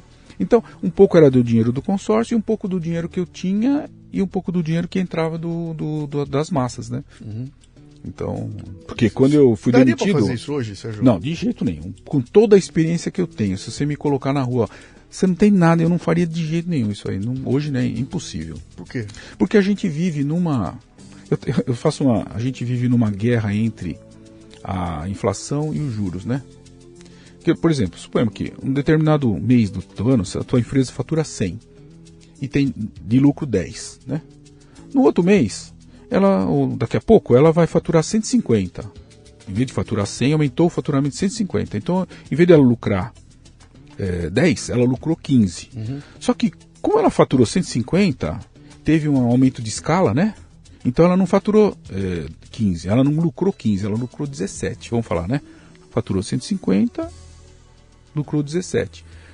Então você devia ter ficado 7, mais rico 7, uhum. porque você, você ganhava 10, agora você ganha 17. Sim. Só que você vai perceber que você não ficou, ficou igualzinho. E fala, mas cadê esse 7 aí, né? Porque eu faço essas contas, cadê esse 7 aí que eu estou lucrando mais? Então, esse 7 fica perdido na inflação e fica perdido no juro, porque você tem que financiar o cliente, então é juro que é o teu dinheiro que está na mão do cliente, você fica, né? E e na, na, na, inflação do juro e no, na, no imposto, porque todo dia tem um impostinho a mais você tem que regularizar a empresa, paga um impostinho. Ou uma regularizada, mais um, mais um lance de regularização, mais um imposto. Esse sete que você ganhou mais, que devia vir para o teu bolso, Sim. ele se perde no juro, na inflação e no imposto. Então, a gente vive numa, numa luta é, incessante, pagando juro, pagando inflação e pagando imposto. Então, é, quanto mais você cresce, aí eu decidi, eu não vou crescer muito. Eu vou ficar você fez a melhor definição da empresa. Você foi visitar lá, né? Então você fez a melhor definição de todas para a empresa. Falou: a empresa é pequena o suficiente para eu conhecer todo mundo pelo nome uhum. e grande o suficiente para me manter tranquilo, porque eu tenho uma vida tranquila, eu não, eu não tenho, eu não tenho uhum. nenhuma dificuldade financeira, tenho muito pelo contrário, né? Uhum. Eu guardo dinheiro todo mês, né? Então eu tô tranquilo, né? Quantos funcionários tem hoje? Tem 70, né? 70, 70 interno, né? Depois é. tem mais uns, uns 30 aí. Aí eu fui visitar, né? Eu fiquei, fiquei encantado porque é. essa ideia toda. Eu, como eu vendi autopeças, é. tinha aquela coisa do gigantismo das é, empresas é. crescendo, etc. Eu estava numa empresa de 8 bilhões de dólares, era um negócio monumental. E tinha uma certa discussão ali dentro, né? Que era o seguinte: nenhuma fábrica. Isso, isso nunca aconteceu. É mas havia lá, eu, uma vez eu, eu fui, eu fiz um curso em Michigan, né? E na discussão os caras estavam dizendo o seguinte: a fábrica ideal devia ter 500 funcionários para aquele negócio é, lá, é. autopeças, né? É. 500 funcionários, porque com 500 a gente consegue manter o controle do que está acontecendo, é, é. dá até para conhecer as pessoas, é, né? E dá, dá para você saber o que está acontecendo e ter um certo controle. Quando ela passa disso, ela ganha um gigantismo. E aí acontece um fenômeno interessante, cara, que ela, o, o sistema ganha vida. Entendeu? O, o, sistema que foi montado, ele ganha uma vida é, para mim ele passa a se controle. Auto, é, ele passa a se autogerir, cara. E aí você não sabe porque as coisas acontecem. Então, o, o, o, exemplo acabado aqui, você pega uma, você pega uma Toyota. Cara, a Toyota é o paradigma da qualidade é, mundial. É, exato. E a Toyota quase quebra quando começa a aparecer uma porra de um tapete, tapete é. que prende o acelerador e o carro bate. Como é que uma empresa é. Paradigma de qualidade. É. Pode fazer uma cagada dessa aí. É. E você vai olhar, cara, o sistema é. agiganta de tal forma que ele é. se autogere, cara. Então, é. aconteceu uma cagada e ninguém consegue descobrir. Meu, até descobrir de onde veio, por que, foi. E a hora que os caras começam a fuçar, vão descobrir que aquilo foi percebido, alguém apontou, mas o sistema se auto. Então, e desaparece tudo dentro, né? Mas essa sacada tua de eu vou ficar do tamanho, tamanho é. que, e não quero passar disso aí, né? É.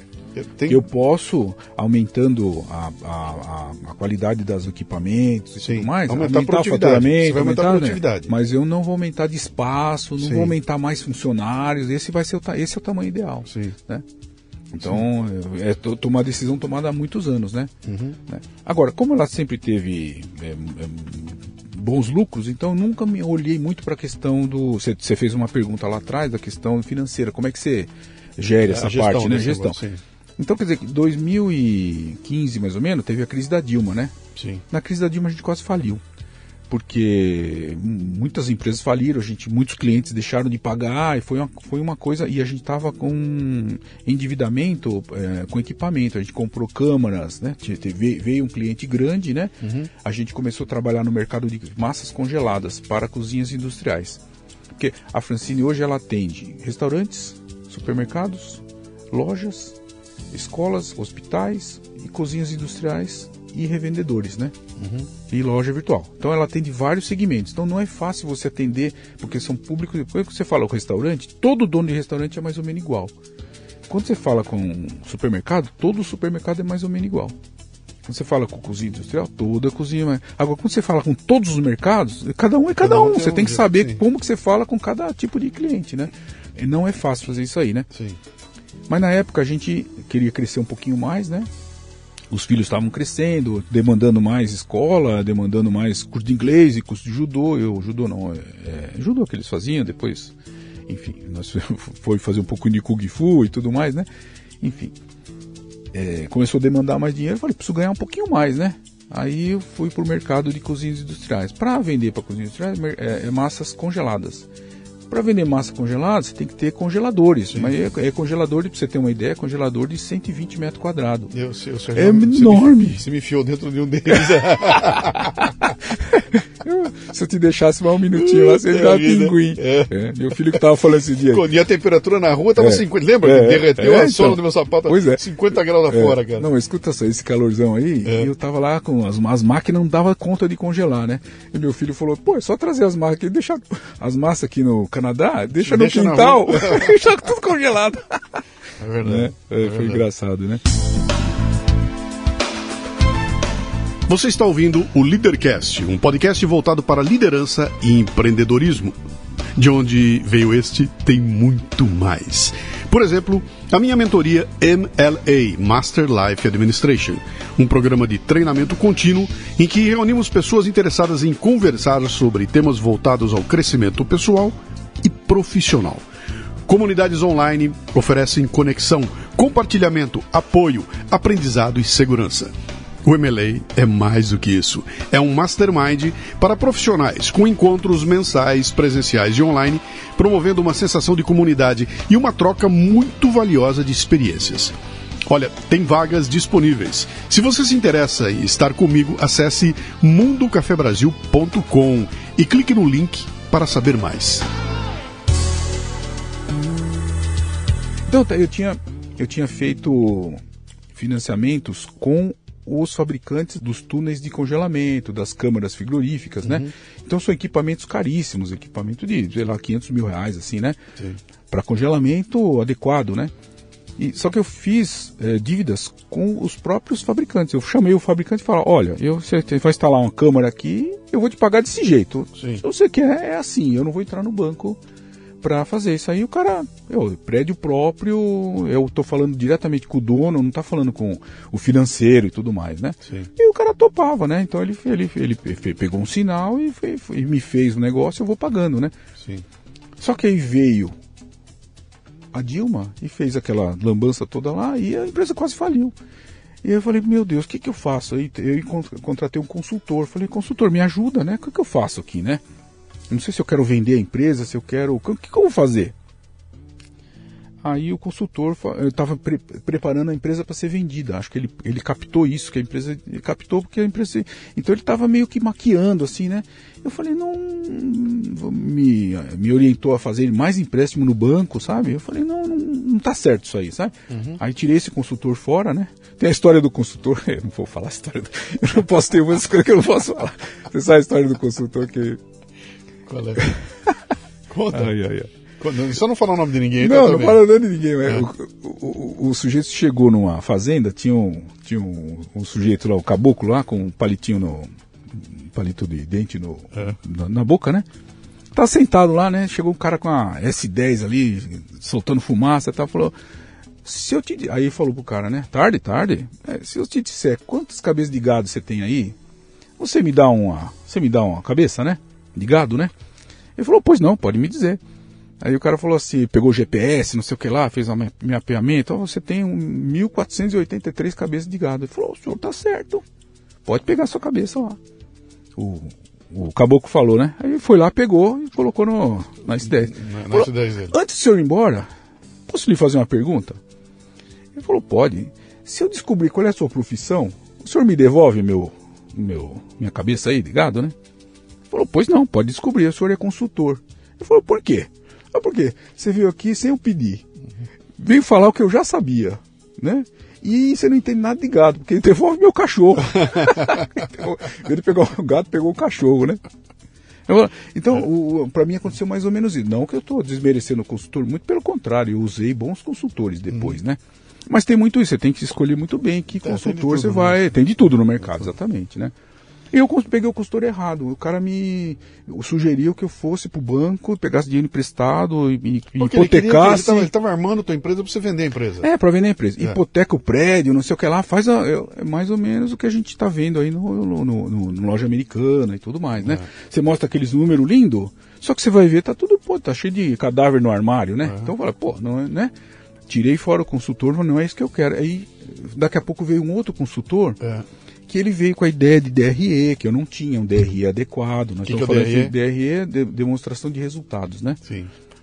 Então, quer dizer que ele mostra lá o faturamento, as despesas e mostra toda, toda a história financeira da empresa, né? Sim. Então meu filho acabou mergulhando, eu, meu filho e esse consultor mergulhando para deixar a empresa assim super bem administrada nesse sentido financeiro. Por quê? Porque houve a necessidade, que a empresa quase faliu na, na época da Dilma. Então a Dilma, para mim, foi, foi uma, lição. lição. boa, porque, uhum. porque ela me trouxe uma, gestão financeira que eu não tinha antes. Né? Uhum. Aí a empresa cresceu. A empresa cresceu, ela, ela, ela, ela, ela tomou um porte, tomou uma, uma, uma dimensão que ficou, ficou maior, ficou maior do que naquela época. Sem né? crescer o volume, sem você não aumentou o prédio, você não aumentou. Exatamente. Você cresceu né? em é, produtividade, é, exatamente, na né? gestão e tudo é. mais. Né? E ela tem uma coisa linda, porque assim como eu fiz aquela primeira máquina extrusora lá, uhum.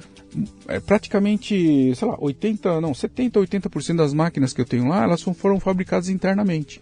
Quer dizer que eu desenho a máquina, levo para a oficina, oficina, você dobra isso, corta isso, solda aquilo, não sei o que. Chega lá e eu monto a fábrica, mas eu faço o projeto da máquina. Muitas vezes eu vou Sim. visitar o fabricante da máquina, entendo como que é a máquina e faço da máquina do meu jeito. Quer dizer que a máquina é muito mais potente, muito mais rápida, e, e, ela não robusta, né? economiza né? robusta, né? robusta, ela não economiza no tamanho do motor, nem no tamanho do redutor, nem no, né?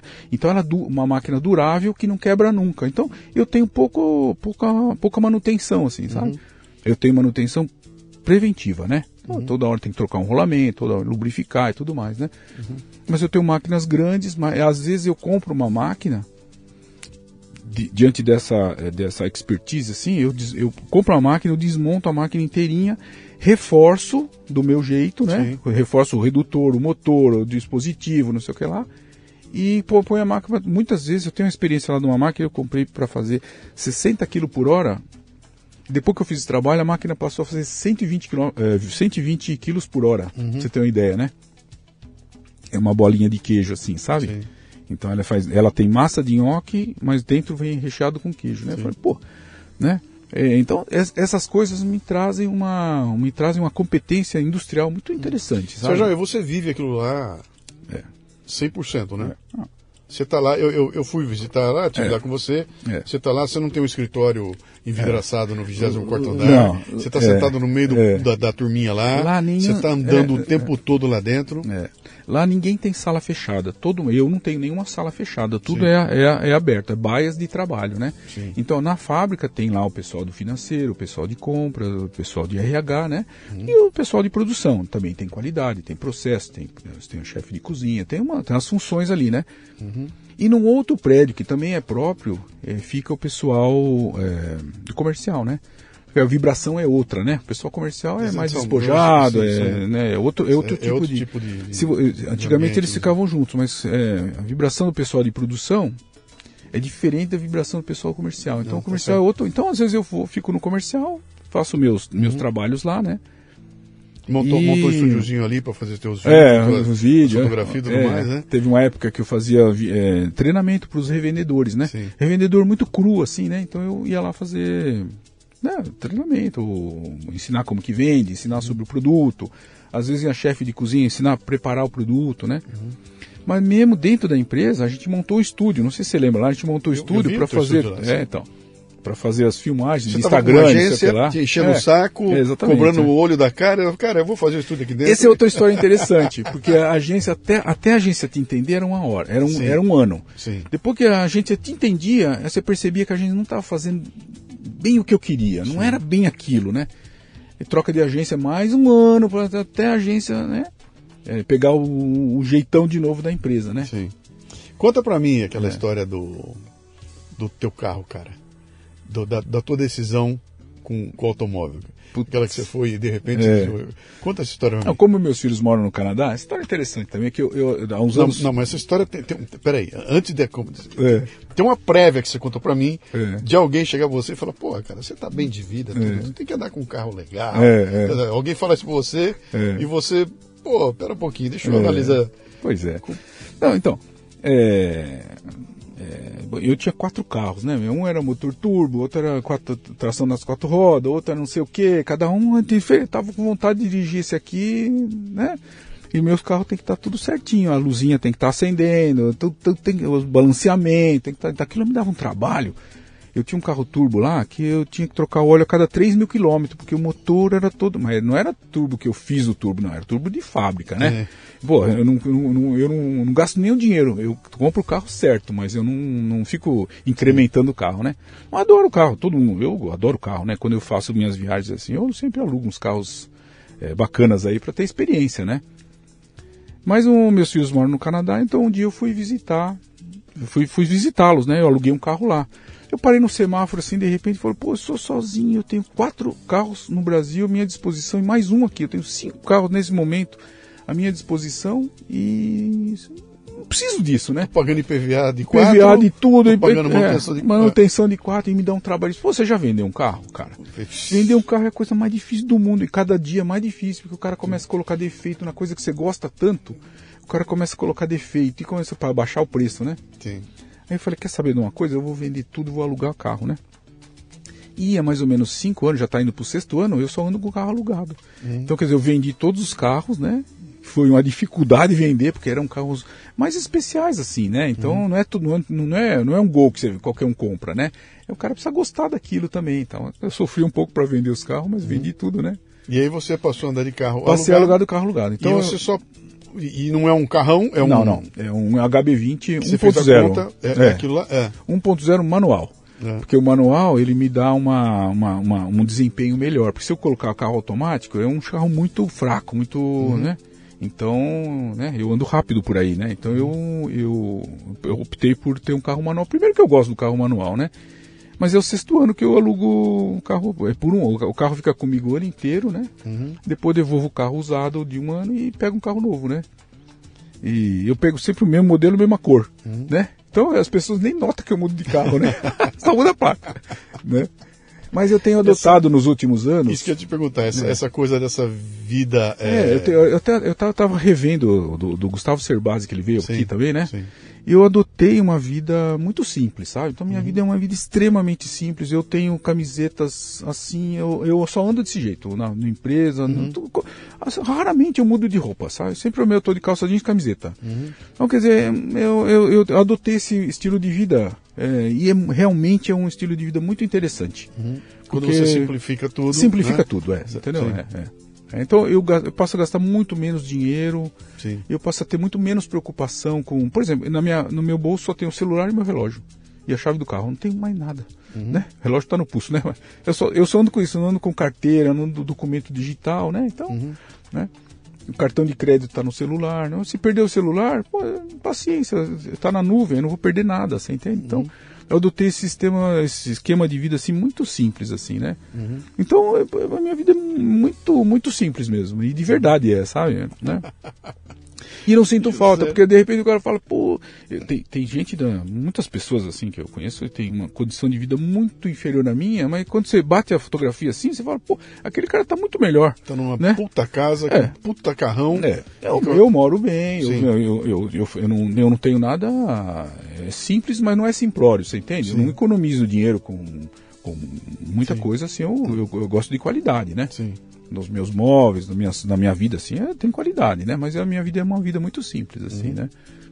Né? Não tem essas coisas de vinhos muito caros, né? Não tem. Eu, eu, a, gente, a gente falou pouco aqui o nome da é. tua empresa, né? É Francine. É Francine, Francine é. ou Frantini? É, muitos falam Frantini e eu deveria, eu deveria falar Frantini, que é um nome Sim. mais pomposo, mas ela nasceu Francine, então eu falo Sim. Francine, né? Bom, quem segue a gente aqui sabe que a Frantini está é, patrocinando o Café, é, com, leite, café né? com Leite, E não foi por acaso, não é, à toa. O Serjão é um. É um, vira um amigo da gente aqui. O Sérgio tá, tá pô, me acompanha desde os anos é, 90, né? É. E a hora que eu botei o café premium, ele veio, já assinou de primeira linha, está sempre, sempre contribuindo, é. sempre colaborando. Quando nasceu a ideia do MLA, pulou pro barco na hora, falou, é. tô junto, e a gente todo, todo mês se encontra nas nossas lives lá, no, no ao vivo e tudo mais. E a hora que eu mostrei para ele o projeto do Café com Leite, ele, cara, tô é. junto, ajudou lá no começo, depois agora virou, tá fazendo o patrocínio do, é. do, do, projeto, né? Mas você tem uma, uma, uma visão interessante aí. É um tremendo leitor de livro é. e reconhece que os livros te deram uma, uma é. te deram um upgrade, né, Sérgio? Porque no, no começo eu lia muito livro técnico, né? Sim. Livro técnico por causa da minha profissão mesmo, né? Mas depois de um certo tempo, depois que eu descobri a tal da análise transacional lá, lá em Porto Alegre, eu comecei a valorizar muito o autoconhecimento, né? Uhum. Então eu leio muito, muito. Hoje em dia eu só leio livro de autoconhecimento mas não é autoajuda, sabe? Autoconhecimento é no sentido de conhecer conhecer-se a si próprio, né? Uhum. Então, por exemplo, eu, eu tenho, eu, eu, eu, queria te falar isso aí, eu tenho uma, uma, um conhecimento muito grande na parte de constelação familiar. Mas não é a constelação familiar que a gente está acostumado a ouvir. Essa que coisa. você vai lá na constelação, faz os representantes. Eu nunca, eu nunca participei de uma constelação familiar. O que eu, o que eu acho muito interessante e aconselho todo mundo a estudar são as teorias da constelação familiar, que é, você sabe, todas as relações elas estão é, elas estão balizadas por três únicas leis, né? Que é a lei do pertencimento, quer dizer que você pertence à sua família, você pertence à sua empresa, você pertence àquela sociedade. Então, a lei do pertencimento você não pode mudar. Então, teu pai e tua mãe vai ser teu pai e tua mãe o resto da vida. da vida. Teus filhos vai ser teus filhos para sempre. Então, é aquela lei do pertencimento, né? Sim que você não pode mudar. E tem a lei do, da hierarquia, que o teu pai e tua mãe sempre vai ser antes, antes de você, e seus filhos vai ser sempre depois de você. Então é a hierarquia. Você tem que respeitar o seu pai e sua mãe. E seus filhos têm que te respeitar, porque você está antes deles, né? Uhum. Assim como, por exemplo, as pessoas na empresa, eu aplico isso lá na empresa, sabe? As pessoas na empresa, os mais velhos, têm voz, têm mais voz do que o novo, porque o cara pode ter um cargo maior, mas ele chegou agora.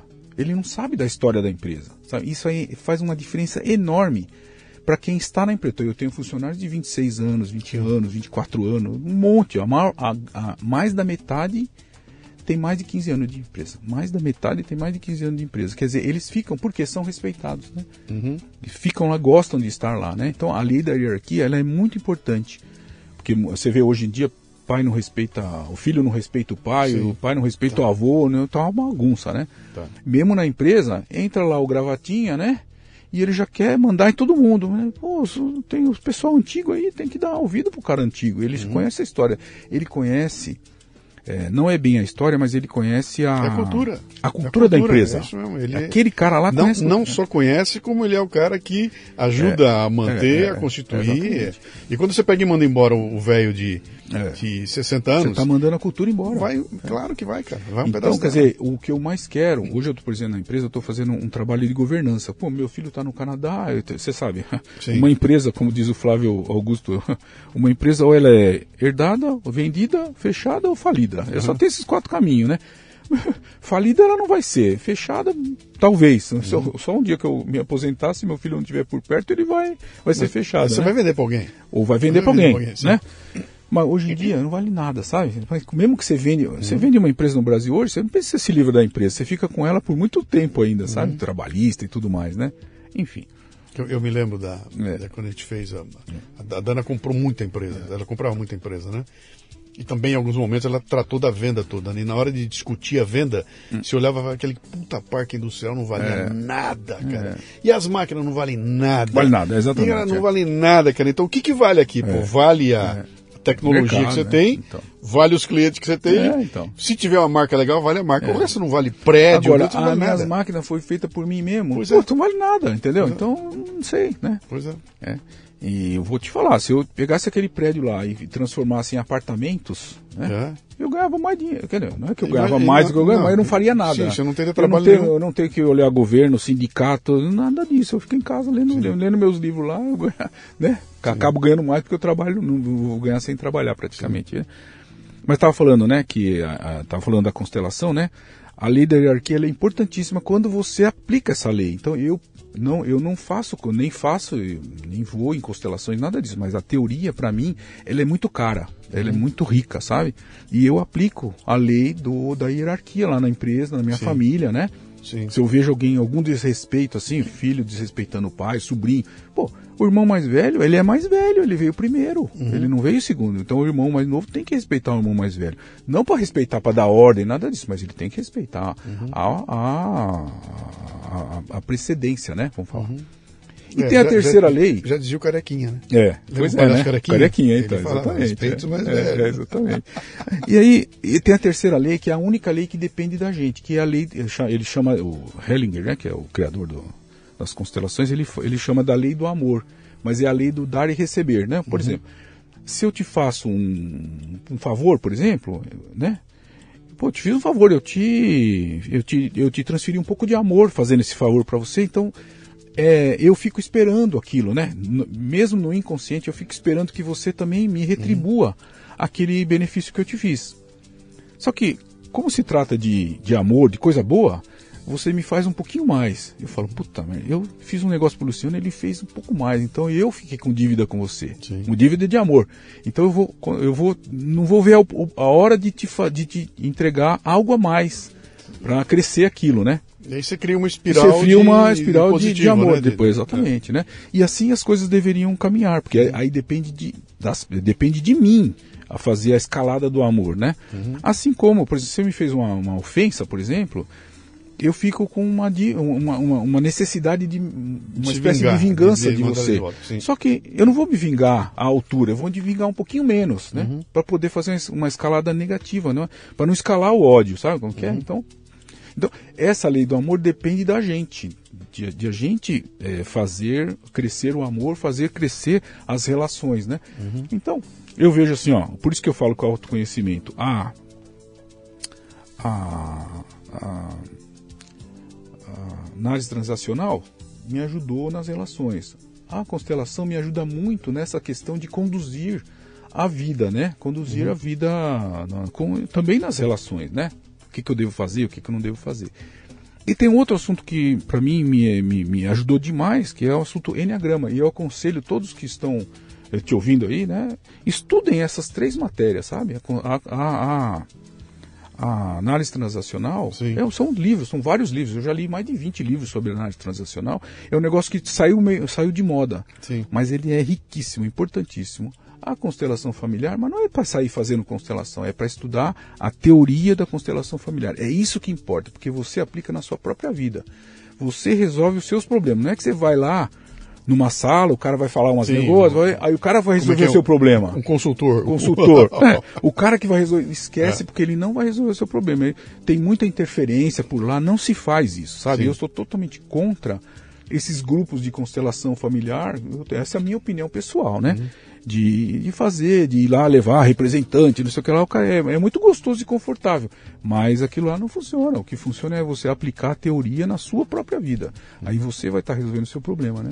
E o Enneagrama? E o Enneagrama, é, ele me ajudou muito a, a me conhecer quem eu propriamente sou. Você sabe que o Enneagrama são nove. São nove. É, é, nove personalidades, né? Sim. né? Cada personalidade, ela é ela é representada por um animal, né? Uhum. Então tem a formiga, tem o gato, tem o, a águia, depois tem o cavalo, a coruja, o macaco. Então cada um é, tem o tigre, tem, tem o golfinho. Tem um atributo, uma característica. Cada um tem uma característica. Então quando você se descobre ali, Poxa, eu só funciono desse Então eu entendo como. Por que, que eu funciono daquele jeito? Então, quando, uhum. você, quando você entende como que funciona um carro, você dirige muito melhor, não é assim? Uhum. Quando você entende como que funciona um câmbio, você vai trocar a marcha na hora certa tal. É mais ou menos a mesma coisa. Você entende como que você funciona por dentro, o teu, o teu, o, o teu desempenho é muito maior. Até né? para saber o que, que, você precisa evitar, né? É. Onde é que eu não devo me meter? Então, te, dentro do Enneagrama tem uma coisa assim, ó. Por exemplo, quando eu estou feliz, eu me comporto de um outro jeito, uhum. né? Eu, quando eu estou normal, eu estou me comportando de um jeito. Se eu estou feliz, eu estou de outro jeito, né? Uhum. Se eu estou triste, eu estou de outro jeito. Por exemplo, no meu caso, por exemplo, quando eu estou fe feliz, estou bem assim, eu viro muito mais protetor, eu viro muito mais doador, sim, né? Sim, sim. E quando eu estou triste, eu me recolho, eu viro, eu vou lá me recolher na minha biblioteca, lá ler meus livros, né? Não converso com ninguém, fico calado e tal.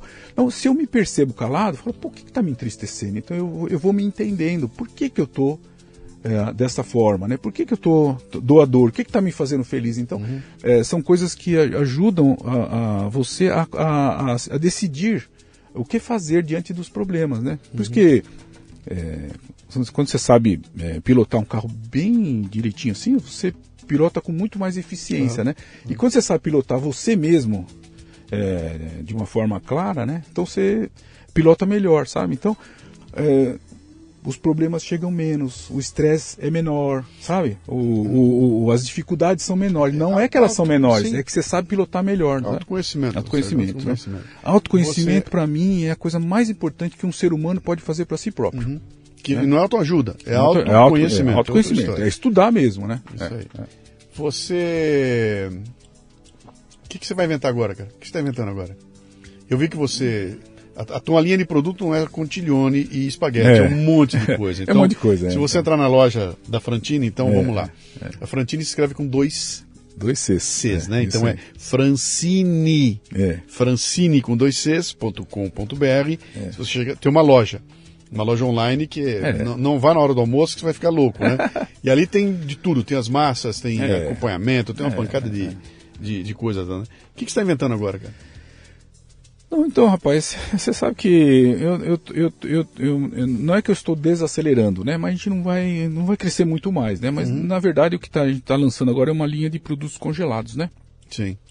Massas congeladas. Quer dizer que, em vez de você ter uma massa fresca e você ter um prazo de validade aquela massa, né? Quer dizer, as nossas massas têm 60 dias e, pô, 60 dias, ela é tem é, muita validade, não é porque tem muito conservante, ao contrário, tem pouco conservante, é que ela é feita numa condição de higiene tão grande que ela dura mais. Uhum. Porque quando um, nasce um prato, né, nasce uma comida, se ela nasce com pouca bactéria, a bactéria demora para crescer. Sim. Se ela nasce com muita bactéria, estraga logo, né?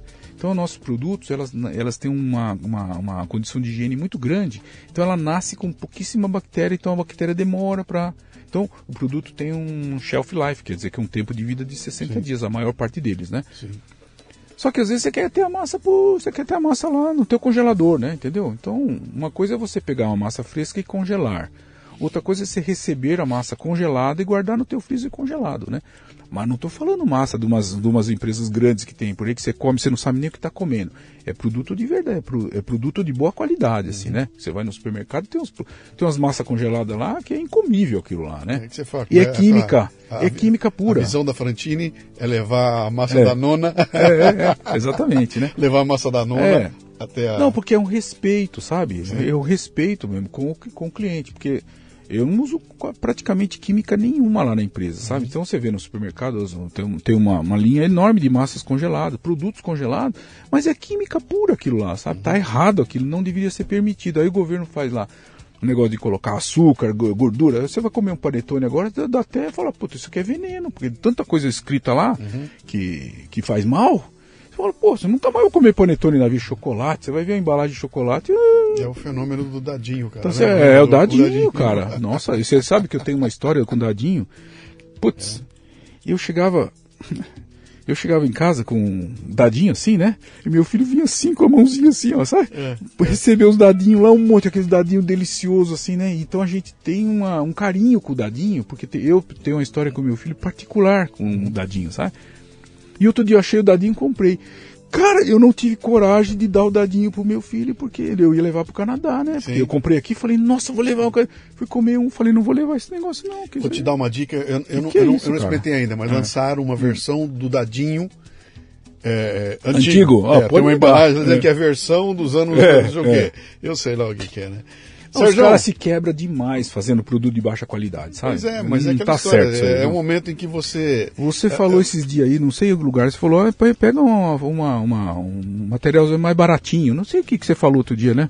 Foi, eu, eu escrevi, eu fiz um programa do Complexo do Dadinho. É, que eu falava, é isso aí mesmo, né? Diminui um pouquinho diminui açúcar, um pouquinho, qualidade, é, é, quando é, você junta aquele... tudo que você diminuiu, é uma merda no final. mudou, a, mudou a característica inicial.